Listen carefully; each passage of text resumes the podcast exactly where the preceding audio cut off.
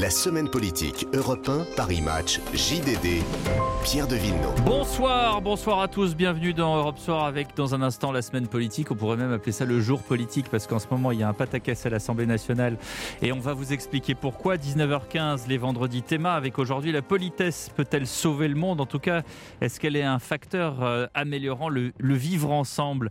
La papesse de la politesse et du savoir-vivre, Nadine de Rothschild sera avec nous tout à l'heure à 7h15. Et puis 19h30, deux grands témoins de l'actualité pour évoquer ce drame turc, ce séisme à la fois en Turquie et en Syrie. Le colonel Arnaud Vilm, porte-parole de la sécurité civile française, et son Excellence l'ambassadeur de Turquie en France, Ali Onaner. Mais pour l'heure, il est 18h.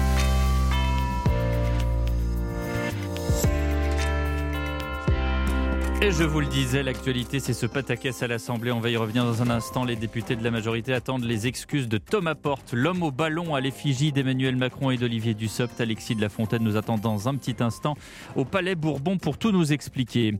À la veille d'une nouvelle journée de mobilisation, ça n'a pas empêché l'Assemblée de tout de même voter l'article premier de la réforme des retraites, article qui a supprimé progressivement de nombreux régimes spéciaux, notamment EDF, RATP ou encore la Banque de France. La CGT cheminot appelle à amplifier les manifestations évoque une grève reconductible cette fois-ci à partir du 7 mars prochain, après donc les vacances scolaires. Nouvelle mobilisation demain contre la retraite à 64 ans. Plus de 200 rassemblements sont prévus à travers tout le pays. Le bilan continue de s'alourdir en Turquie et en Syrie. Il dépasse désormais 22 300 morts selon le Quai d'Orsay. Quatre ressortissants sont partis, euh, quatre ressortissants français font partie des victimes. Les secours ne vont pas aussi vite qu'espérer. Voilà ce que reconnaît publiquement le président Erdogan en, Turquie. En Syrie, en revanche, Damas a autorisé aujourd'hui l'acheminement de l'aide internationale vers les zones rebelles et le président Bachar al-Assad s'est rendu à Alep. La Russie aurait mené ce matin une attaque massive dans le pays avec des missiles et des drones kamikazes. C'est ce que dit Kiev. Aucune victime n'est pour l'instant à déplorer. Attaque qui intervient au lendemain de l'intervention de Volodymyr Zelensky à Bruxelles. Le président était venu réclamer des avions de combat pour l'Ukraine. Vladimir Poutine, lui, s'adressera à la nation russe le 21 février.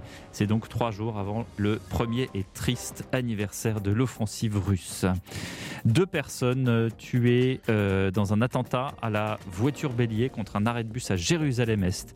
Parmi les victimes, il y a un enfant de 8 ans. Le foot, 23e journée de Ligue 1. Nice reçoit Ajaccio ce soir à 21h. Match à suivre dans Europe 1 Sport. Paris jouera demain face à Monaco. Journal complet avec Hélène Zelani tout à l'heure à 19h. Europe 1. Article 49, alinéa 3 de la Constitution. On est méchant avec les méchants. Jordan Bardella est élu président de nationale. On est gentil avec les gentils. J'engage la responsabilité de mon gouvernement. Ce qui met en colère, c'est le cynisme et c'est le désordre. La semaine politique Europe 1, Paris Match, JDD, Pierre de Villeneuve. Bien entouré comme toutes les semaines avec ce soir Louis de Ragnel, bonsoir. Bonsoir Pierre. Chef du service politique d'Europe 1, bonsoir à François Delabarre. Bonsoir Pierre. Grand reporter à Paris Match, bonsoir à Pascal Sceau. Bonsoir Pierre. Directeur adjoint de la rédaction du journal du dimanche. Deux grands chapitres dans l'actualité politique de cette semaine. L'épopée de Volodymyr Zelensky, tournée européenne, Londres, Paris, Bruxelles. Et puis les retraites, bien évidemment, avec ce ballon, ce ballon de foot à l'effigie d'Emmanuel Macron et d'Olivier Dussopt. Thomas Porte, député LFI de Seine-Saint-Denis, cheminot et membre de la commission des lois. C'est lui qui a été pris en photo, anorak rouge, écharpe tricolore, le pied sur ce ballon devenu délictuel. Photo qui ensuite a donné lieu à un tweet, puis à un séisme politique au Parlement. Avant de rejoindre Alexis de la Fontaine à l'Assemblée, le premier sonore que je voulais que vous entendiez, c'est Olivier Dussopt. C'est rarissime, il faut le dire, d'entendre le ministre du Travail élever la voix. C'est pourtant exaspéré qu'il est apparu ce matin à l'Assemblée, sortant du bois sur les fameux 18 000 amendements de la NUP. Il dénonçait l'obstruction et eh ben, je vous laisse écouter la suite. Mesdames et messieurs les députés de la France Insoumise, je, vous dis que vos amendements ne servent à rien parce que, monsieur Tavel, Qu'est-ce que vous voulez? Vous voulez quoi? Vous voulez recommencer? Vous voulez ma tête comme mon collègue? C'est ça que vous voulez? Vous voulez continuer dans la violence? Vous voulez continuer dans la stigmatisation? Vous aussi, vous voulez poser avec ma tête coupée? Vos amendements sont inutiles. C'est de l'obstruction. Et votre comportement ne sert à rien. Voilà donc la colère d'Olivier Dussopt ce matin. Vous avez entendu, entendu le député Mathias Tavel dire à Olivier Dussopt c'est vous qui ne servez à rien. Suspension de séance déjà hier soir à propos de ce ballon. On demande les excuses de Thomas Porte qui refuse pour l'instant de les présenter, en tout cas qui les conditionne. Alexis de la Fontaine, vous êtes en direct du Palais Bourbon. Un bureau se tient en ce moment à l'Assemblée, bureau qui écoute les explications de Thomas Porte. Oui, alors juste tout d'abord pour recontextualiser, Thomas Porte a tweeté hier une photo de lui piétinant un ballon de football sur lequel est accrochée la tête d'Emmanuel Macron et d'Olivier Dussopt, le ministre du Travail. Alors quand l'insoumis tout à l'heure a voulu prendre la parole pour défendre un de ses amendements, la majorité présidentielle l'a empêché de parler. Je vous propose d'écouter le député Éric Woerth qui justifie sa protestation. Vous vous exposez, euh, sourire aux lèvres, avec votre écharpe tricolore, euh, foulant euh, des pieds, écrasant de vos pieds la tête euh, d'un ministre de la République. C'est euh, ni plus ni moins un appel au meurtre. Ni plus ni moins un appel au meurtre. Évidemment, tous les députés de la majorité applaudissent et refusent de reprendre la séance si Thomas Porte ne s'excuse pas. Alors face à l'impossibilité de continuer le débat, la présidente Yael Braun-Pivet demande à l'insoumis s'il accepte ou non de retirer son tweet. Écoutez sa réponse. Je retirerai mon tweet le jour où vous retirerez cette réforme qui va sacrifier des milliers de gens. Voilà en off, Thomas Porte confie aux députés à côté de lui Je ne m'écraserai jamais devant les bourgeois en parlant des macronistes. Cette séquence révèle bien l'ambiance tendue qui plane ici à l'Assemblée depuis le début de la semaine. Les insoumis et les macronistes s'enferment dans une forme de radicalité, chacun de son côté, se laissant aller à tous les coups bas possibles. Alors, pour essayer de trouver une sortie par le haut à ce conflit, comme vous l'avez dit, la présidente Yael Braun-Pivet réunit en ce moment le bureau de l'Assemblée pour réfléchir aux sanctions possibles contre Thomas Porte. Une résolution devrait être décidé avant 19h. Merci Alexis de la Fontaine et bien sûr vous nous tenez au courant de ces diverses euh, avancées. Euh, c'est quelque chose qui est allé très très vite, Louis Dragnel. Oui, c'est allé, c'est allé vite parce qu'en fait tout a dégénéré extrêmement vite. On voit bien que, en tout cas depuis le début de la semaine, mais même depuis le début du second quinquennat d'Emmanuel Macron, avec cette nouvelle configuration de l'Assemblée nationale, tout est explosif. Il euh, n'y a, a, pas un seul débat qui se passe bien globalement. Euh, et donc là, effectivement, euh, ça a complètement dérapé. Et puis, euh, ce, qui est, ce qui est assez intéressant, c'est que très rapidement, il y a beaucoup aussi de députés de la majorité, comme du Rassemblement national, qui expliquent que la dernière fois qu'il y a eu des têtes coupées, bah, c'était Samuel Paty. Donc, il y a ce parallèle qui est dressé par rapport à cette photo que mmh. Thomas Porte Mmh. a, a publiée. Mmh. Et donc, l'appel au meurtre, Eric Woerth, on l'a entendu, hein, l'a dit explicitement. Et à noter quand même qu'Eric Woerth, c'est pas un excité du bocal, c'est pas quelqu'un qui s'enflamme très facilement. Quelqu'un d'assez mesuré, Ça, pour le coup, euh, même ses opposants politiques, je pense, le reconnaissent. Euh, donc voilà, non, c'est quelque chose d'assez important, d'assez grave, qui va en plus avoir pour conséquence de, de décaler complètement de, le, le calendrier du débat parlementaire. Pascal Sau, du JDD. Ben, moi, je trouve que dans, ces, dans cette espèce d'épisode assez, assez tragique, d'une certaine manière, ce qui est terrible, c'est que ça donne une image catastrophique de l'Assemblée nationale aux Mm. Français. Euh, Qu'est-ce que c'est que cet endroit où on s'insulte alors que euh, ce qui est attendu de l'opinion, euh, c'est un véritable débat de fond sur cette réforme. Il y a des questions qui se posent, il y a des, elle a peut-être pas été si bien préparée que ça, du coup les Français ne la comprennent pas toujours, donc il y a besoin d'explications de la part du gouvernement. Il y a un besoin peut-être aussi de contre-propositions sérieuses de la part des oppositions. Et au lieu de ça, on a une espèce de spectacle, une foire gigantesque où on s'insulte, on, on réplique euh, à coups Hmm. coups de- de- d'injures, de, violences verbales.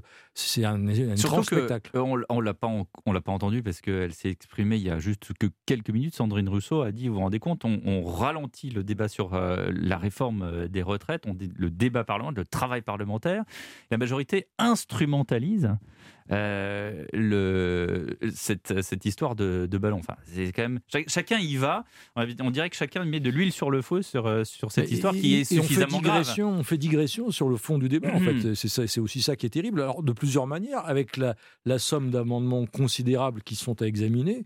Donc là, on sait, on sait pas où est-ce qu'on va arriver au bout du compte. Alors, j'ai entendu tout à l'heure un député NUPES socialiste qui, qui, qui promettait de retirer les amendements pour que le, le débat sur les 64 Oui. ans, euh, l'article 7, ait véritablement lieu.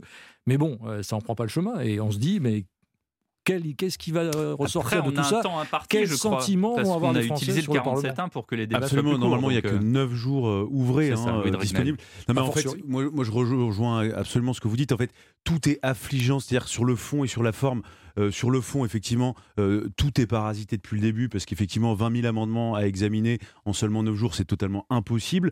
Euh, ensuite, toujours, c'est que des questions de forme. Effectivement, il y a une suspension de séance, donc les députés ne peuvent pas étudier les articles suivants de la réforme des retraites. Je rappelle simplement qu'il n'y a qu'un seul article qui a été adopté pour l'instant. Oui, oui. C'est la suspension, la suppression Oui. progressive des régimes spéciaux. Et donc voilà, en fait, tout est lamentable. Le comportement du député, on peut le dire objectivement, est lamentable.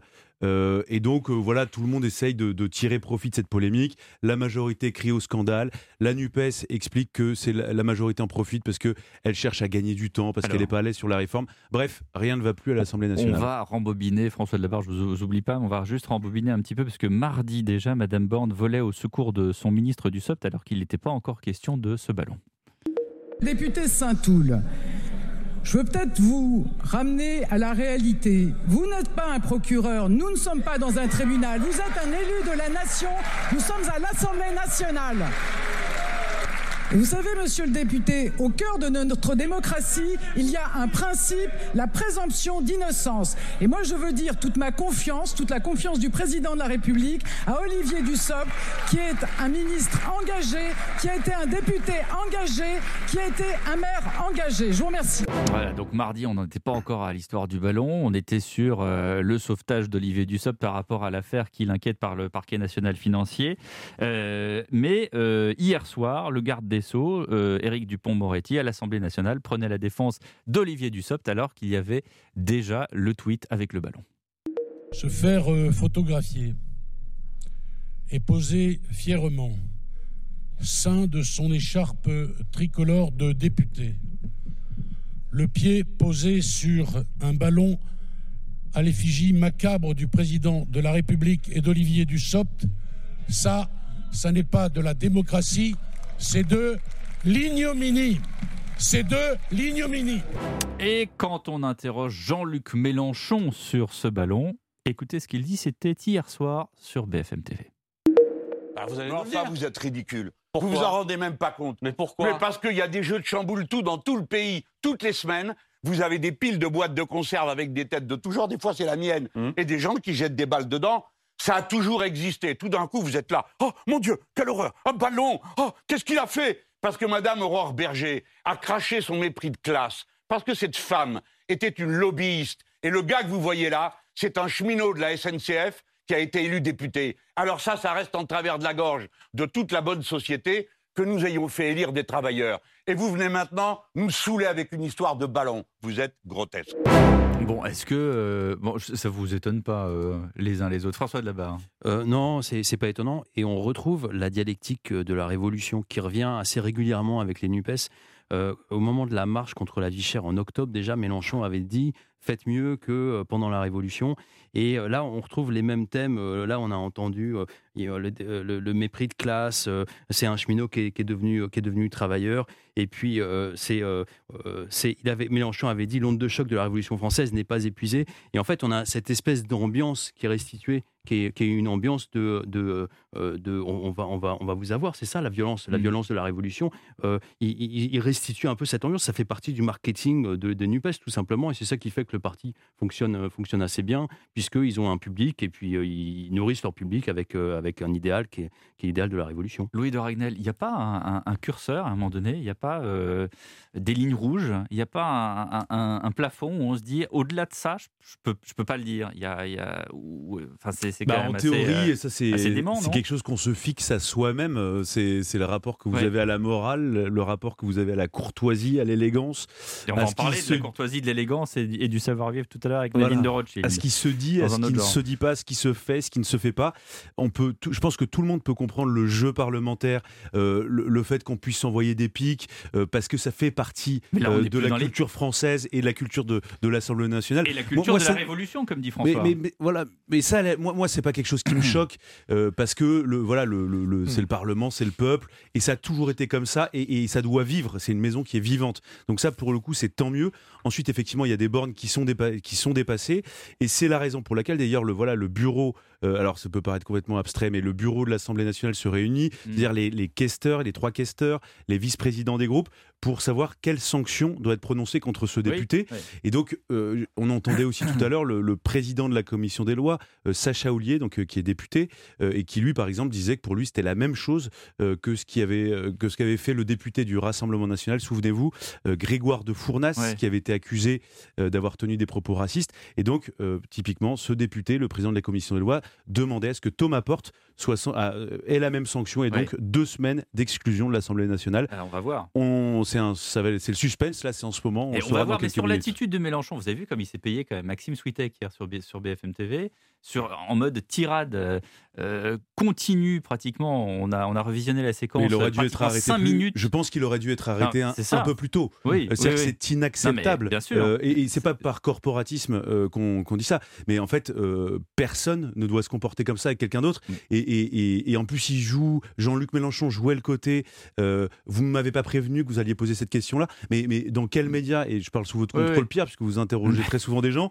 On se met pas d'accord. euh, non, non, mais euh, on n'est pas. Un journaliste ne, ne donne pas les questions à l'avance euh, à la personne qui va être Alors, interrogée. Peut-être à la Pravda. D'autant mais- plus qu'on sait que c'est difficile d'avoir Jean-Luc Mélenchon euh, en plateau. Donc Jean-Luc Mélenchon a- avait négocié avec BFM TV euh, ce grand entretien qui était un entretien phare où il avait beaucoup de place, beaucoup Mm. de temps. Donc je trouve que c'était, enfin, c'est c'est lamentable sur le fond et la forme, comme ce qu'on disait tout à l'heure. Mais je pense qu'il y a, il y a- Pascal il y a- Saut il y a un petit problème peut-être qui s'est posé pour, pour, euh, pour euh, Jean-Luc Mélenchon. Il y a une sorte d'apparence, c'est-à-dire ce discours qu'il tient, etc. Mais il y a aussi une réalité qui est- se fait jour peut-être. C'est à l'intérieur même, à l'intérieur même de la NUPES, il y a des gens, notamment parmi les membres du, du Parti socialiste, qui ne sont pas tout à fait d'accord avec ces stratégies de violence, euh, d'expression, etc. Je disais tout à l'heure, je parlais de Brun qui s'est exprimé euh, sur ce thème Ouais. en disant qu'il avait Brun. honte, il avait honte euh, de, de- de ça et qu'il fallait, il fallait évidemment euh, ne, ne pas se, ne pas se plier à ce genre de choses. Donc c'est aussi, je pense, du côté de, de Mélenchon, une volonté de resserrer les rangs. Je suis pas sûr que ce soit très efficace parce que l'image est, est très forte et que la polémique est montée très haut. Après, je rejoins ce que disait Lou Dragnel à, à l'instant, il faut quand même avoir de la mémoire. Et c'est vrai que dans les débats parlementaires, que ce soit sous la troisième, la quatrième et même la cinquième République, Mhm. il y a eu des épisodes Oui, très violents oui, aussi, oui. de- d'échanges d'invectives. Euh, C'est pas quelque chose de totalement nouveau. Là, je pense que le problème, si vous voulez, c'est que c'est- il y a une espèce de décalage en ce que peut attendre l'opinion, c'est-à-dire un débat de fond sur une réforme qui est très importante et qui, qui mobilise dans un sens ou dans un autre, et, euh, et ce comportement. Je crois que c'est plutôt ça le problème, en fait. Mais vous allez quand même pas dire que la majorité botte en touche pour, euh, pour faire passer la réforme. Non, je n'irai pas jusque-là. C'est pas ça que je dis. Je dis que euh, le, le débat, la violence du On se débat. croirait dans un sketch des chiens. La- C'est plus ça que je dis. La violence Non, des vous avez pas débats. compris. si vous voulez, la, la violence des débats, elle François occulte, sort de ce euh, le, le vrai, le- elle occulte le vrai débat que, que peuvent légitimement attendre les, les Français. Allez, une de pause parlementaire. à 18h17 et on va reparler euh, justement de cette actualité politique riche et des retraites. À tout de suite. La semaine politique Europe 1, Paris Match, JDD, Pierre de Villeneuve. La suite à 18h21 sur Europe 1 de la semaine politique avec Pascal Saut du JDD, François Delabarre de Paris Match et Louis de Ragnel d'Europe 1. Les retraites, les leaders syndicaux sont sur le pont. Nouvelle journée de mobilisation demain. Philippe Martinez ce matin sur Europe 1 évoquait Emmanuel Macron avec un petit peu de, de dérision. Premièrement, il aime bien euh, parler de la réforme des retraites quand il n'est pas en France. Euh, et la deuxième chose, on pourrait lui renvoyer la politesse. Euh, on compte sur l'esprit euh, de responsabilité du président de la République et du gouvernement pour que ne- qu'on ne soit pas obligé d'amplifier les grèves euh, et euh, de- d'avoir des grèves reconductibles. Quand il y a une telle, un tel mécontentement dans le pays euh, et qu'on a l'esprit de responsabilité, justement, eh bien, euh, on écoute. Au même moment sur France Info, Laurent Berger hérité de la question sur la responsabilité des blocages et de la grève. Pourquoi on nous appelle, nous, aujourd'hui, à pas bloquer le pays? Il est bloqué le pays demain? Demain, on a fait exprès que les gens puissent venir, y compris en transport, aux manifestations. Donc pourquoi on nous dit cette nuit, mais j'en appelle à la responsabilité? On n'a pas fait preuve de notre responsabilité. Cet appel ce- cette nuit en disant il faut euh, appeler à la responsabilité des organisations syndicales, bah, euh, excusez-moi, mais bordel, on n'est pas responsable depuis le début. Le mot est lâché. On, fait pas, on fait pas le boulot. Bordel, on n'est pas responsable. Là encore, euh, quelqu'un qui est plutôt, euh, j'allais dire, mesuré dans ses propos, euh, lève le ton ou hausse le ton plutôt. Pascal Sau. je pense qu'il y a un double niveau là. Il y a, c'est comme toujours, presque. il y a d'abord la remobilisation pour la journée de demain qui est très importante pour, pour les syndicats, l'unité qui est toujours forte, mais qui peut-être. Elle était importante parce que la dernière mobilisation était moins importante que la précédente. Oui, oui, oui, mais je crois que demain c'est un vrai jour test en fait, euh, parce que les organisations syndicales euh, se sont mises en ordre de bataille pour qu'il y ait le maximum de gens partout, à Paris et dans les, dans les, dans les départements euh, de province. Donc c'est un enjeu très fort pour eux. Il faut que ça réussisse. Donc pour l'instant, il y a encore une, unité syndicale forte qui se manifeste à travers la relation entre Berger et Martinez. Mais est-ce que ça va durer? Euh, C'est ça la question qui se pose maintenant en filigrane, justement à partir de, du moment où on se pose la question de l'escalade. Est-ce que s'il n'y a pas de réponse du gouvernement, on va passer à partir du 7 mars dans une situation de blocage avec des grèves reconductibles, c'est-à-dire dans un schéma qui ressemblerait un petit peu à celui de 1995 et là, on voit bien que les, les tendances ne sont pas les mêmes. Et que là, c'est peut-être le premier élément qui pose question euh, de, l'unité entre Berger, entre la CFDT et la CGT de Martinez. Oui, Dragnel. Oui, non, mais je, suis entièrement d'accord. En fait, la, question, maintenant que le mot d'ordre admis et, qu'on entend d'ailleurs euh, dans la bouche de, beaucoup de leaders syndicaux, c'est la radicalité euh, qui quels partenaires sociaux va suivre dans ce chemin euh, vers la radicalité hmm. Typiquement, Laurent Berger, la CFDT, euh, c'est pas du tout des mots qu'on entend habituellement dans la bouche de la CFDT, qu'on décrit toujours comme le syndicat réformiste, celui qui dialogue avec le gouvernement, même si en ce moment c'est absolument pas le cas. Et donc en fait, plus le mouvement va avoir tendance à se durcir, plus ça va être compliqué. C'est-à-dire que mais c'est aussi l'histoire des courbes de vie des mouvements sociaux. C'est-à-dire qu'au début, vous avez toujours un mouvement qui est très populaire, très large. Euh, alors, ça se passe pas toujours très bien au niveau de la sécurité dans la rue, mais là, de fait, il y a eu très très peu d'incidents. Globalement, des manifestations avec plus d'un million de personnes dans la rue où il se passe euh, assez, aussi peu d'interpellations, c'est rarissime, c'est du quasiment du jamais vu. Euh, ensuite, la courbe d'évolution, bah, comme les manifestants ne sont pas entendus par le gouvernement, même si le gouvernement dit toujours qu'il travaille avec humilité, écoute et ouverture, c'est presque drôle. à la fin, ce qui se passe, c'est qu'effectivement, il y a des gens qui, qui, se durcissent, qui se radicalisent parce qu'ils en ont marre, ils explosent. C'est aussi fatigant de faire grève. Je suis pas là en train de prendre la défense des grévistes, mais, mais c'est quelque chose qu'on observe de manière quasiment systémique dans les conflits sociaux.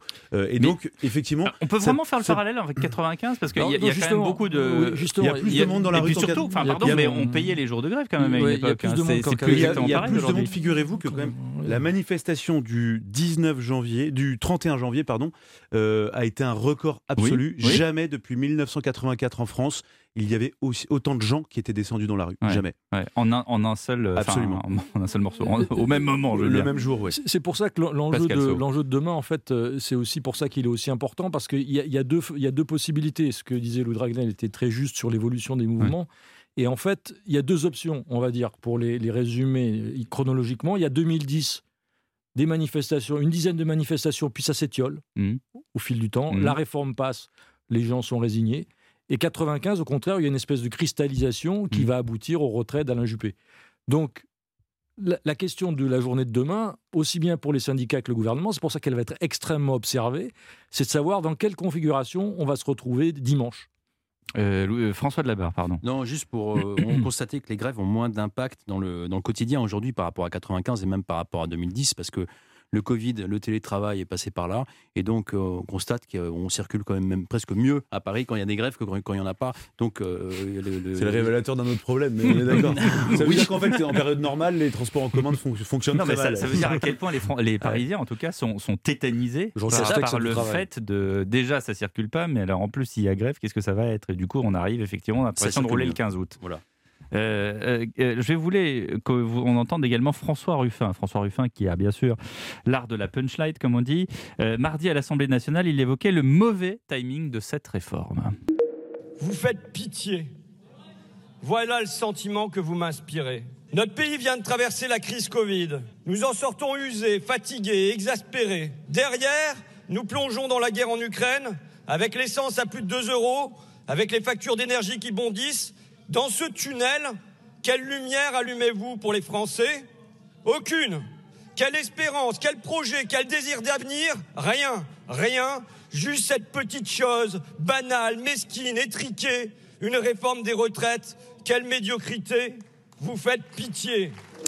Voilà, euh, la formule est toute trouvée, euh, Pascal Sau. Et, alors, encore une fois, on est mardi, hein, donc il n'y a pas euh, l'histoire du ballon, il n'y a pas les, polémiques sur le ballon à l'effigie de, de et de Macron, avec la mise en cause de, Thomas Porte, dont on parle beaucoup ce soir. On, on a l'impression que François Ruffin recentre le débat sur le côté euh, nécessaire ou pas nécessaire. Quoi. On revient sur Ben, la nécessité oui, parce ou qu'en pas fait, c'est un peu l'évolution du discours du, du gouvernement. C'est-à-dire, dans, dans les premiers jours euh, de la réforme. Elisabeth Borne l'a- présentée comme une réforme juste. Et puis, au fur et à mesure que, que la- les- le- le- on a dévoilé les- les- le, le texte et les, les dispositions qu'il comprend, euh, il y a, il y a des, des questions qui ont commencé à se poser. Alors, vous avez vu, il y a eu dans un premier temps la question des femmes. Euh, finalement, elles devront travailler un peu plus longtemps que les hommes. Après, il y a la question des fameux 1200 euros. Vous, vous avez vu qu'il y a encore rebondi aujourd'hui euh, dans le débat sur le thème. Il faut une carrière, oui, 1200 euros, mais il faut une carrière complète au SMIC. euh, sans, sans interruption, Euh, donc ça, ça écarte beaucoup de gens de, de cette mesure, dont on pouvait avoir, comprendre, euh, on Mm. pouvait avoir compris qu'elle était générale, généralisée. Donc tout ça, euh, ça fait que bon, euh, ça, ça donne une sorte de flou aux, aux choses qui, qui alimentent tout ça. quoi. C'est Et quand- une espèce et quand de- c'est flou Et quand c'est flou, c'est qu'il y a un loup. Merci, voilà. merci. Copyright Martine Aubry quand même. hein. Absolument. Euh, Louis Dragnel, pardon. Euh, non, par rapport à ce qu'a dit euh, le, Pascal le- Sau. le- Pascal Sau et ce qu'on écoutait Ruffin. François Ruffin effectivement à l'instant, euh, je trouve que l'argument c'est pas le bon moment. Moi, j'ai jamais entendu quelqu'un qui m'a dit ou avoir un sondage des Français qui souhaite une réforme des retraites à une certaine date. Euh, c'est jamais le bon moment pour la réforme des retraites et par définition, et il suffit de voir toutes les précédentes réformes des retraites, aucune n'a eu plus de 50% d'adhésion des Français. C'est par définition une réforme impopulaire, donc il n'y a jamais de bon moment. Le, le- le deuxième élément, euh, c'est effectivement, on voit la mutation euh, de l'argument. nécessaire. De, exactement. En fait, de, de la même manière, en fait, euh, c'est terrible ce que je vais dire, mais l'argument de la justice ne peut jamais fonctionner pour une réforme des retraites parce que vous pouvez pas satisfaire tout le monde par principe. Forcément, il y a des gens, comme on est sur des mesures d'âge, il y a ceux qui vont être concernés à un jour près, qui qui sont pas dans la mesure, ceux qui sont nés un jour trop tôt, un jour trop tard. Bref, vous m'avez compris. Euh, donc en fait, l'argument de la justice ne peut pas fonctionner. Ensuite, l'argument de l'équilibre financier, qui je trouve était un argument assez percutant, parce que si on regarde quand même les chiffres, alors tous les chiffres sont en permanence Mm. remis en cause, mais globalement, on, on- on a une espérance de vie qui augmente, euh, on va pas travailler moins, euh, les cotisations ne vont pas augmenter davantage, et personne ne veut voir sa pension de retraite baisser. Donc euh, c'est- quand même quelque chose d'assez basique. Dans l'équa- l'équation est facile à comprendre, et donc moi, je pense que euh, de toute façon, on va devoir travailler plus longtemps. Alors, savoir de quelle manière, euh, voilà, il y a évidemment plein de dysfonctionnements et d'angles morts dans cette réforme des retraites. On a parlé euh, de l'emploi des seniors, on a parlé euh, de la polémique autour des mères de famille. Mais si on revient, et je voulais simplement terminer d'un mot là-dessus, sur la, question de l'équilibre euh, budgétaire des retraites, ce qui est un peu euh, tragique pour le gouvernement aujourd'hui, c'est que l'objectif initial, c'était de dégager 17,7 milliards d'euros. Oui. Si vous sortez votre calculette très rapidement, vous faites 17,7 moins 13,5 milliards d'euros de déficit. On est d'accord? Bon. Vous enlevez ensuite les 6 milliards euh, de concessions qui ont été données, carrière longue, 1200 euros pour tous ceux qui ont eu été payés au SMIC à taux plein pendant toute leur vie. Mhm. Et bien à la fin, vous savez à combien vous êtes? Moins 1,7 milliard Ah, d'euros. on est dans le négatif. Et donc, en fait, mais si la réforme était votée aujourd'hui, l'équilibre n'est pas atteint. Donc qu'est-ce que ça serait s'il n'y avait pas de réforme? Et donc, non mais, moi, moi, c'est pour- ça, bien sûr. moi, c'est pour ça que, c'est juste comptable, euh, voilà. Si vous voulez, quand on regarde juste euh, cet argument-là, que, que moi je trouve crédible et, et réellement pertinent, il, ça montre une chose. Alors, c'est très impopulaire ce que je veux dire, c'est que la réforme ne va pas assez loin. Mais c'est c'est ce qui est Pascal rend Sau. intéressant, la question de la clause de revoyure. Pa- Parce que précisément, si en 2027 on arrive à rediscuter de, de la situation et qu'on est dans la situation que vient d'indiquer Louis, Louis Dragnel, alors à ce moment-là, peut-être qu'on nous dira, ben non, finalement, il faudrait 65, voire 66 ans. Euh, C'est donc. Euh, euh, vous savez, on peut, aller attention. ju- on peut théoriquement Attention. aller jusqu'à 67, puisque Mm. vous savez qu'il y a des pays de l'Union européenne qui vont jusqu'à 67, et- L'Italie, et, et d'autres qui font une, une et on peut différenciation entre les 70. femmes et les hommes, puisque les femmes ont quand même ce, ce truc complètement miraculeux et extraordinaire, c'est qu'elles donnent la vie, et évidemment, euh, c'est pas pareil. François de la, François de la Barre. Et qu'elles vivent plus longtemps. Et qu'elles vivent plus longtemps. Une inégalité contre laquelle on. Ouh là là. non, Vous plus sérieusement, non, non, non, plus sérieusement, je suis, je suis d'accord avec vous, mais il me semble qu'en 2010, la réforme avait s'était déroulée de la même manière, c'est-à-dire que les concessions avaient finalement coûté plus cher que, que la réforme. Euh, donc c'est la même histoire qui se, qui se répète. Après, euh, sur le long terme, euh, j'imagine que ça a tendance à s'estomper et finalement les mesures sont réelles. Ouais. Euh, 18h33, on va marquer une pause et dans un instant, on parle de la tournée de Volodymyr Zelensky en Europe. À tout de suite. La semaine politique Europe 1, Paris Match, JDD, Pierre de Villeneuve. Et on ira voir tout à l'heure ce qui se passe euh, à l'Assemblée nationale après euh, ces sanctions qu'on attend euh, euh, contre Thomas Porte, l'homme qui s'est euh, fait photographier avec un- une écharpe tricolore, son écharpe. Pardonnez-moi de député avec euh, euh, euh, comment dirais-je un ballon à l'effigie de de- d'Emmanuel Macron et d'Olivier Dussopt. C'est Eric Woerth qui s'exprime en ce moment et on, on verra tout à l'heure évidemment dans le journal de 19h ce qui s'est dit dans ce bureau où on attend les sanctions contre le député Thomas Porte. Euh, moi, je voulais aborder maintenant, parce qu'il nous reste malheureusement peu de temps, euh, euh, le chapitre de la tournée de Volodymyr Zelensky dans les capitales européennes. Un seul leitmotiv, donnez-nous des armes, que nous puissions vaincre la Russie, donnez-nous des chars, des avions, des missiles. Écoutez, Emmanuel Macron, c'était mercredi soir à l'Élysée avant de s'envoler avec Vladimir, Volodymyr Zelensky à Bruxelles. L'Ukraine peut compter sur la France, ses partenaires européens et ses alliés pour gagner la guerre. La Russie ne peut ni ne doit l'emporter. Aussi longtemps qu'elle attaquera, il sera nécessaire que nous poursuivions, adaptions, modulions le soutien militaire nécessaire à la préservation de l'Ukraine et de son avenir. Alors, je pensais vous faire écouter Volodymyr Zelensky parce qu'il y a une phrase clé euh, dans la foulée, mais Louis de Ragnel, euh, il y a une sémantique très, très choisie par euh, le président de la République. Absolument, Euh, parce qu'il donc il explique la France doit soutenir euh, l'Ukraine de, toutes ses forces. En réalité, il y a une question qui est la, la demande de Volodymyr Zelensky, c'est les avions de chasse. Il a fait donc une tournée européenne. Pour moi, alors peut-être que je me trompe, hein, mais moi j'ai l'impression que ça ressemble un peu à une tournée de la dernière chance. Pourquoi? Parce que l'Occident a donné toutes les armes que l'Occident avait quasiment et pouvait donner. Il y a des, sans, sans, sans pour autant se, se, se dépecer complètement de ses propres capacités. Euh, typiquement, en France, euh, on ne peut pas donner 100% de notre armée à euh, l'Ukraine pour des raisons basiques de, que tout le monde peut comprendre, de protection. Et puis, si demain, on est amené à mener une opération extérieure pour X Ben, ou Y rien. raison, on a besoin d'avoir un modèle capacitaire complet. Je reviens d'un mot voilà sur les avions. Euh, juste avant donc le déplacement à Paris, euh, Volodymyr Zelensky est à Londres, demande des avions, réponse euh, de la Grande-Bretagne, rien n'est exclu, mais d'abord euh, il va falloir commencer par former des pilotes et ensuite une fois que les pilotes ukrainiens seront formés, on verra si on donne des avions. Alors, ce qu'il faut comprendre, en fait, c'est que, et, Emmanuel Macron dit à peu près la même chose, rien n'est exclu, il l'a dit encore ce matin, mais euh, nous, ce qu'on veut, on mise sur l'urgence, c'est-à-dire euh, il faut impérativement donner des munitions, des armes euh, à l'Ukraine, et euh, les pilotes, c'est tellement long à former que voilà, c'est secondaire. En fait, ce qu'il faut comprendre en français, les pays européens n'ont aucune envie de donner des avions de chasse et sans doute ne donneront pas d'avions de chasse à Volodymyr Zelensky, donc à l'Ukraine. Et en fait, ils cherchent à acheter du temps, euh, que ce soit les, les Britanniques ou nous, on cherche à acheter du temps. Donc on explique aux Ukrainiens, vous savez, on va commencer par euh, former des pilotes. Alors, je vous le donne, euh, un pilote à former en formation express, c'est entre 6 et 8 mois. Donc, si on part euh, d'aujourd'hui. piloter un Mirage 2000, Pour pas- pi- piloter un Mirage 2000 pas un ou un, Rafale. euh, euh, euh, C'est plus compliqué, un en- Rafale. en- alors oui, c'est plus compliqué, mais en formation accélérée, ça peut se faire, Ouais, ouais. disent les experts, Ouais, en 8-9 mois, ça peut se faire. Mais, mais en fait, voilà, donc ce qu'ils cherchent à faire, c'est à gagner du temps. Rendez-vous dans 8, 9, 10 mois, on verra où on sera le conflit. Et en réalité, ils le savent à peu près. L'intuition qu'ont les services français, même les services occidentaux, c'est qu'il y a une offensive qui se prépare.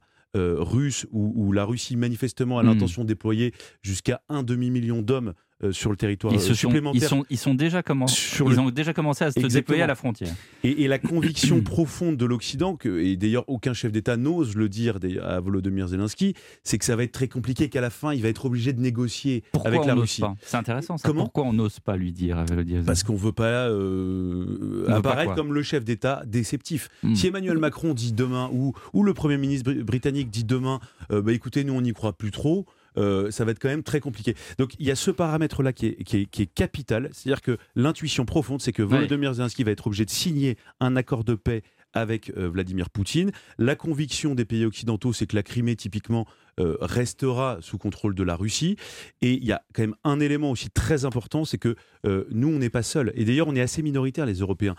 Tout ça se fait quand même sous le contrôle de l'oncle Sam, Joe Bah, Biden, les Américains.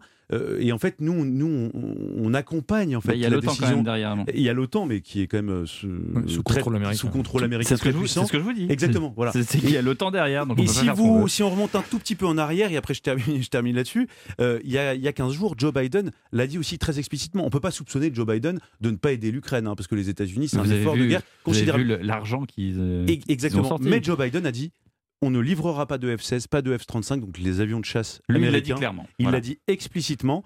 Et donc, par ricochet, euh, les Français n'allaient pas tout seuls dire euh, nous, on va livrer des avions de chasse, alors qu'en plus, on n'a pas l'intention de le faire. Alors euh, justement pour pour pour ce qui je, je- je vous donne la parole dans un instant Pascal Sceaux et François de la Barre bien évidemment. Mais pourquoi et c'est un peu la question clé on n'ose pas dire à Volodymyr Zelensky euh, la vérité ou en tout cas ce qu'on pense euh, parce qu'après on a quand même ce genre de, de sémantique et d'explication. C'est dans le Figaro d'hier cette grande interview de Volodymyr Zelensky question du Figaro Emmanuel Macron a parfois eu des expressions qui vous ont troublé par exemple humilier la Russie je crois qu'il a changé et qu'il a changé pour de vrai cette fois. Vous vous rendez compte, il y a, il y a quand même. euh, Pour il- de vrai. Pour de vrai, il y a pour de vrai. J'espère que. Voilà, il y a, ce côté, il le dit pas, mais j'espère que cette fois-ci c'est bon. Hein, voilà, on va arrêter les conneries. Donc il y a, il y a- il y ce genre de. Pas de réprimande, mais de, de retour d'ascenseur qui est quand même assez euh, étonnant, enfin, à tout le moins. Pascal Sceaux. Il y a, il y a JDD. plusieurs choses. Je pense que pourquoi on ne le dit pas franchement? Bah, C'est un problème aussi de, de- de- de communication au, au sens fort. C'est-à-dire, depuis le début, la position occidentale elle est unanime, que ce soit à Washington, à Londres, à Paris, à Berlin. On soutient l'Ukraine. Donc, euh, et on dit, euh, euh, c'est une invasion, ce qui est la vérité en plus, euh, historique, qui est un fait. C'est une invasion des Russes, injustifiée, injustifiable. Donc, on soutient l'Ukraine. Mais on comprend bien que ce soutien a une limite. Et cette limite, c'est probablement celle de ce qu'on pourrait appeler Mm. une guerre défensive. Mhm. C'est-à-dire qu'on va donner tous les moyens possibles à l'Ukraine pour éviter d'être écrasé par les, Ru- par les Russes. Mais on ne veut pas donner à l'Ukraine le moyen, par, par exemple, on peut imaginer, vu l'état quand même de, la- de l'armée russe qui n'est pas extraordinairement euh, efficace, euh, comme on l'a vu depuis le début du conflit, imaginons des contre-attaques euh, ukrainiennes qui permettraient de pénétrer sur le territoire Oui. russe. Là, on partirait dans quelque chose euh, qu'on ne contrôlerait plus et qui pourrait amener à une espèce de catastrophe mondiale. Donc, Ouais, euh, ouais. je pense qu'il y a cette, ouais. il y a- il y a Cette cette dimension-là, cette. Et deuxièmement, moi j'ai parlé avec des experts militaires qui disent qu'il y a aussi un problème technique qui est, qui est plus important qu'il n'apparaît, c'est que on donne des, des armes euh, de qualité euh, à- aux Ukrainiens, mais d'origine différente. Et il y a un problème de coordination. C'est-à-dire comment vous faites, euh, si on donnait des avions, des F-16 avec des Rafales, c'est pas les mêmes systèmes de radio, c'est pas les mêmes. Il n'y a pas d'interopérabilité. Il n'y a pas d'interopérabilité. Donc, En même temps, euh, euh, donc, en fait, Mais pour les chars, hein, pour le- on a fait la même chose avec les chars. 150 chars, On on a était- des Abrams qui marchent au kérosène, on a des, euh, des comment dirais-je, des léopards qui fonctionnent au gasoil. On donne ce qu'il y a. Enfin, à un moment donné. euh, Oui, mais, vous savez que par exemple pour un char qui est envoyé, il faut euh, au moins deux chars en plus en soutien. Oui, un bien sûr, avec les mécanos pour réparer Oui. et, et un autre euh, sur lequel on va prélever des Oui. pièces euh, de- s'il faut éventuellement changer euh, des, des- des pièces endommagées sur le char principal. Et donc en fait il, il faut pour chaque euh, marque, chaque type de fabrication de char, euh, une chaîne de soutien propre. Donc c'est- c'est c'est quasiment du jamais vu. On n'a jamais vu ça dans un conflit. Mais ça, Euh, c'est un- C'est pour ça, ça, conflit. pour Non, ça que c'est logique. C'est logique, si vous voulez. Si on donne 150 chars Abrams, on, on crée une force. Si on donne trois chars Abrams, trois chars de- de- d'une autre nature, trois autres chars. C'est de la euh, diplomatie. C'est de la on- diplomatie. C'est de la et- diplomatie. Et, et l'efficacité sur le terrain est contestable. François Delabarre. Alors, il y a une autre chose que dit Zelensky dans l'interview du Figaro, c'est la notion du temps. Hmm. Et il dit que le temps là-bas n'est pas le même que le temps Mais pour nous vrai, ici, est- et que ça va très vite, ça va très important. vite. Et là, en ce moment, Il dit qu'il n'y a pas une minute dans 60 secondes. Voilà, c'est ça. ouais. Et, euh, et donc, euh, ce qui veut dire par là, c'est que euh, en ce moment, c'est de plus en plus dur. Euh, nous, le gros tour qu'on a des contacts qu'on a sur, sur place euh, en, en Ukraine, dans le Donbass, c'est que les combats sont plus durs, donc ils intensifient. En même temps, on approche de la date d'anniversaire et on sait que pour les Russes, c'est important la date d'anniversaire. Et on imagine que Poutine va vouloir que le 24 février, il puisse dire à son peuple voilà ce qu'on a gagné. Il s'adresse donc, à la nation russe le 21 février d'ailleurs. voilà. Donc, Mmh. Trois Donc jours c'est avant. c'est les jours qui arrivent qui sont, qui sont importants. Donc là, nous, on parle de, de problèmes techniques qui vont euh, qui peuvent durer des mois ou, Oui. euh, ou même Mais des ce que années. j'allais lui, il a besoin que- de, de- de solutions. Je, de- je voulais pas contredire Louis de Ragnel, mais je pense que dans la configuration actuelle, je pense que Zelensky, enfin, ce que vous dites c'est sur le papier et, euh, votre connaissance de- des forces armées est, est- est, euh, impeccable. Mais je veux dire, il y, a, il y a un plan de bataille à l'européenne façon 2023 où oui, il y a deux chars en appui. Les, les, euh, les Ukrainiens, vous leur donnez un char, ils sont contents et ils vont Ah à la guerre sûr. avec. Ah non, mais on- ils ont, ils ont on est retapé enti- on est des bien chars. J'allais Hum. dire soviétiques, mais en tout cas de l'ère soviétique euh, russe, et ils sont allés au combat avec. Donc, euh, Bien sûr. Dès, dès le moment que ça marche, euh, ça Mais se- tout est question de temporalité. C'est- Non, mais ils vous ont avez pas raison. du tout la- la- le Volodymyr même plan de Zelensky- que nous, on a dans Bien nos sûr. armées françaises. Et Volodymyr Zelensky dit j'ai besoin tout de suite et nous on répond on va on va former et dans huit mois on verra. Voilà, c'est tout est là-dedans je trouve. Est- ce qui est intéressant, c'est que pendant 20 ans, Ouais. on a fait des guerres aériennes. On n'envoyait que des avions Français de en. Libye, en Irak. Ouais, match. on envoyait les avions, on n'envoyait pas les- l'artillerie, on n'envoyait pas l'infanterie, euh, les boots on the ground. Et là, c'est le contraire. On envoie l'artillerie, mais on ne veut pas envoyer des avions. C'est la nouvelle configuration, c'est la nouvelle guerre en fait. Alors, The Boots on the Ground et euh, T-shirt, le fameux T-shirt qui désormais, désormais est devenu un symbole, Zelensky s'est adressé à Bruxelles et voilà ce qu'il dit. Nous avons toutes et tous des histoires différentes, mais nous avons une histoire commune. C'est celle de l'Europe. Nous sommes européens. Le mode de vie ukrainien, le mode de vie européen sont remis en danger. Une fois que l'Ukraine tombera, c'est votre mode de vie qui tombera. Le vôtre. Celui des 27 États de l'Union européenne. Voilà. Aidez l'Ukraine, sinon vous tomberez avec nous. Nous sommes tous dans le même bateau. Voilà ce que dit Volodymyr Zelensky. Ouais, c'est en Pascal fait, il, Saut. il, il, euh, il fait de son pays euh, le défenseur de la civilisation européenne.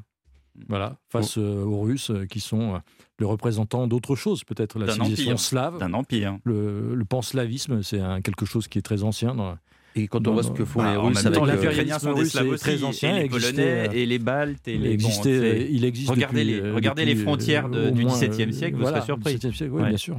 C'est tout est Avec une les même, différents euh, partages de la Pologne, Et bah, vous, par exemple. vous, vous aurez effectivement euh, différentes euh, nations et pas forcément différents États. Louis de Ragnel. Mais je, je trouve encore une fois que Volodymyr Zelensky a un talent incroyable, c'est que ce type de discours est très efficace. Enfin, jusqu'à aujourd'hui, fonctionnait assez bien. Euh, la difficulté, et on voit bien, c'est bien, euh, je Ouais. trouve l'illustration du fait que c'est un peu la tournée de la dernière chance pour essayer d'attirer beaucoup plus euh, l'Occident dans, dans ce conflit, en tout cas en soutien à l'Ukraine. C'est précisément parce que Volodymyr Zelensky voit bien que voilà, la situation est, est très compliquée, conformément d'ailleurs à ce que disait François de Labarre, avec son front qui est percé quand même à, à de plus, à plusieurs endroits, avec une armée qui est quand même relativement fatiguée, euh, on peut le comprendre, euh, même si il y a quand même un détail qu'on n'avait pas soulevé et qui est assez peu soulevé, c'est que euh, Volodymyr Zelensky n'a pas encore décrété la mobilisation générale pour pouvoir faire tourner l'économie de l'Ukraine. Aujourd'hui, des gens comme vous et nous, en Ukraine, euh, sauf s'ils souhaitent prendre les armes, euh, continuent de faire fonctionner l'économie euh, de l'Ukraine, travaillent dans des entreprises, euh, en tout cas ceux qui peuvent et qui ne sont pas euh, touchés principalement euh, C'est par les pour combats. ça qu'on- ouais. Et, et- et simplement là, une chose moi que je note dans ce- cette déclaration, je crois que c'est la première fois que Volodymyr Zelensky évoque la possibilité d'un effondrement de l'Ukraine. Oui. Alors il l'évoque de oui, manière hypothétique oui. pour dramatiser, Oui, pour essayer de nous inciter, Oui. pour essayer de nous, nous alerter. Mais, mais ça montre bien à quel point le, le moment est, est- est Mais- crucial pour, euh, pour, pour lui, pour, pour son pays. Je pense que c'est aussi parce qu'il y, a- il y a quelques signes qui peuvent apparaître inquiétants pour lui euh, et pour, pour l'Ukraine, pour la défense de l'Ukraine face à l'offensive euh, russe. C'est euh, le petit décrochage qu'on constate dans l'opinion américaine. C'est-à-dire que les, Américains, ils commencent à, à dire bon, bah, est-ce qu'il faut vraiment soutenir l'Ukraine comme on le fait? Il y a des sondages d'opinion qui montrent qu'il y a une baisse très sensible du soutien de l'opinion américaine au soutien par les États-Unis de l'Ukraine contre les Russes. Euh, donc ça, c'est un. on sait pourquoi, comment ça s'explique Bah, il y a une tradition isolationniste euh, forte aux États-Unis hein, Mhm. qui, qui date pas d'hier, d'une part, et que d'autre part, bon, bah, c'est loin. euh, il y, a, y des problèmes aux États-Unis qui paraissent plus importants pour les, pour les Américains à régler. euh, et il y a d'autre part. Dont on parle peu, hein, il y a y des gens très indifférents aux. États-Unis, parce que qui Ouais. sont, euh, je veux pas surtout tomber dans la caricature euh, du petit Français qui parle des États-Unis, euh, mais Attention à ce que vous allez non, non, mais, mais, mais, mais très clairement, il y y a une, une partie de la population américaine qui se fiche complètement de ce qui se passe à l'extérieur Et- et des frontières américaines. et chez Oui, les peu intellectuels, la euh, chez les intellectuels, et euh, en particulier dans, dans la, dans la mouvance républicaine, il y a un autre discours qui se tient, qui est, qui est assez intéressant euh, à analyser sur le fond, qui est de dire mais attention, ne nous trompons pas d'ennemi. L'ennemi numéro un des États-Unis, le rival numéro un, c'est la Chine. C'est pas la Russie. Alors, il y a une autre chose qui, qui a été déclarée par Mm. Volodymyr Zelensky dans le Figaro qui me semble très importante, c'est la vitesse de la guerre. Souvenez-vous que au tout début de- des, premières semaines de la guerre, même un tout petit peu avant, on disait qu'on allait s'attendre à une blitzkrieg, c'est-à-dire d'une une guerre éclair. Et cette question du Figaro en mars, pensiez-vous que la guerre pourrait se terminer rapidement? Et voilà ce que dit Zelensky. Je parlais tous les jours aux Occident- aux Occidentaux pour leur demander d'essayer d'arrêter l'offensive. Je leur demandais qu'ils nous donnent des armes, qu'ils prennent des sanctions. Le monde se croyait-il à l'invasion, oui ou non? Si oui, pourquoi les Occidentaux n'ont-ils pas pris de nouvelles sanctions avant la guerre? Elles ont suivi, mais pas précédé l'attaque. C'est un non-sens. Donc, en il explique que si on avait agi tous ensemble avant, si on avait en gros arrêté le monde, y compris l'élection présidentielle de, de 2022, bah, on aurait peut-être sauvé l'Ukraine. Ça, je sais pas, il y- il y avait. euh, il y a- quelque chose qui est intéressant de, de rappeler, c'est qu'il y avait un service de renseignement puissant, euh, la CIA pour euh, pas le nommer, qui, qui avait quand même, euh, Très sinon tôt. annoncé, qui avait, qui Très, avait très dit tôt. attention, euh, il va y avoir quelque chose qui va se passer de grave, une, une attaque militaire. Euh, les autres euh, services euh, occidentaux n'y n'y croyaient pas beaucoup, y compris en France. Donc ça, c'est le, premier point qui fait que bon, euh, le côté préventif, euh, bah, il n'a pas été déployé parce que euh, finalement, euh, on n'y croyait pas tant que ça. Alors qu'on avait quand même des mouvements de troupes russes, souvenez-vous, euh, dès le mois de novembre, si je me souviens bien, 2000 Absolument. Mais il y avait- 2021, il y a- il y a- on avait ces troupes russes qui fiction, s'amassaient avait la au- fiction au- des à la manœuvres, frontière ukrainienne. La, la fiction des manœuvres militaires. Ouais, Voilà, on ouais. s'entraîne. c'est Oui, oui, oui, en Biélorussie. ouais. En Biélorussie et à la C'est frontière des vrais exercices, des exercices François militaires de. Ouais, ouais, François. Non, tout est parti d'exercices militaires en Biélorussie qui ensuite ont été euh, acheminés détournés vers l'Ukraine. Et euh, les soldats que nous, à l'époque, on avait interviewés, qui étaient, qui étaient prisonniers par les Ukrainiens, les soldats russes disaient qu'ils n'étaient pas au courant de l'endroit où ils allaient. Et quand ils sont arrivés en Ukraine, ils savaient même pas qu'ils étaient. euh, ils apprenaient au moment d'arriver en Ukraine qu'ils étaient en Ukraine. Mais alors pour revenir sur le, juste la différence entre la Russie et l'Europe, euh, telle que Zelensky nous l'a, nous l'a dépeint, euh, ce qui est intéressant, c'est si on veut voir en quoi la Russie est différente de l'Europe, il faut voir ce que fait Wagner en Afrique. Et là, on, a quand même, euh, on a quand même un niveau de violence qui n'est pas le nôtre. On a quand même une civilisation qui n'est pas la même que la nôtre.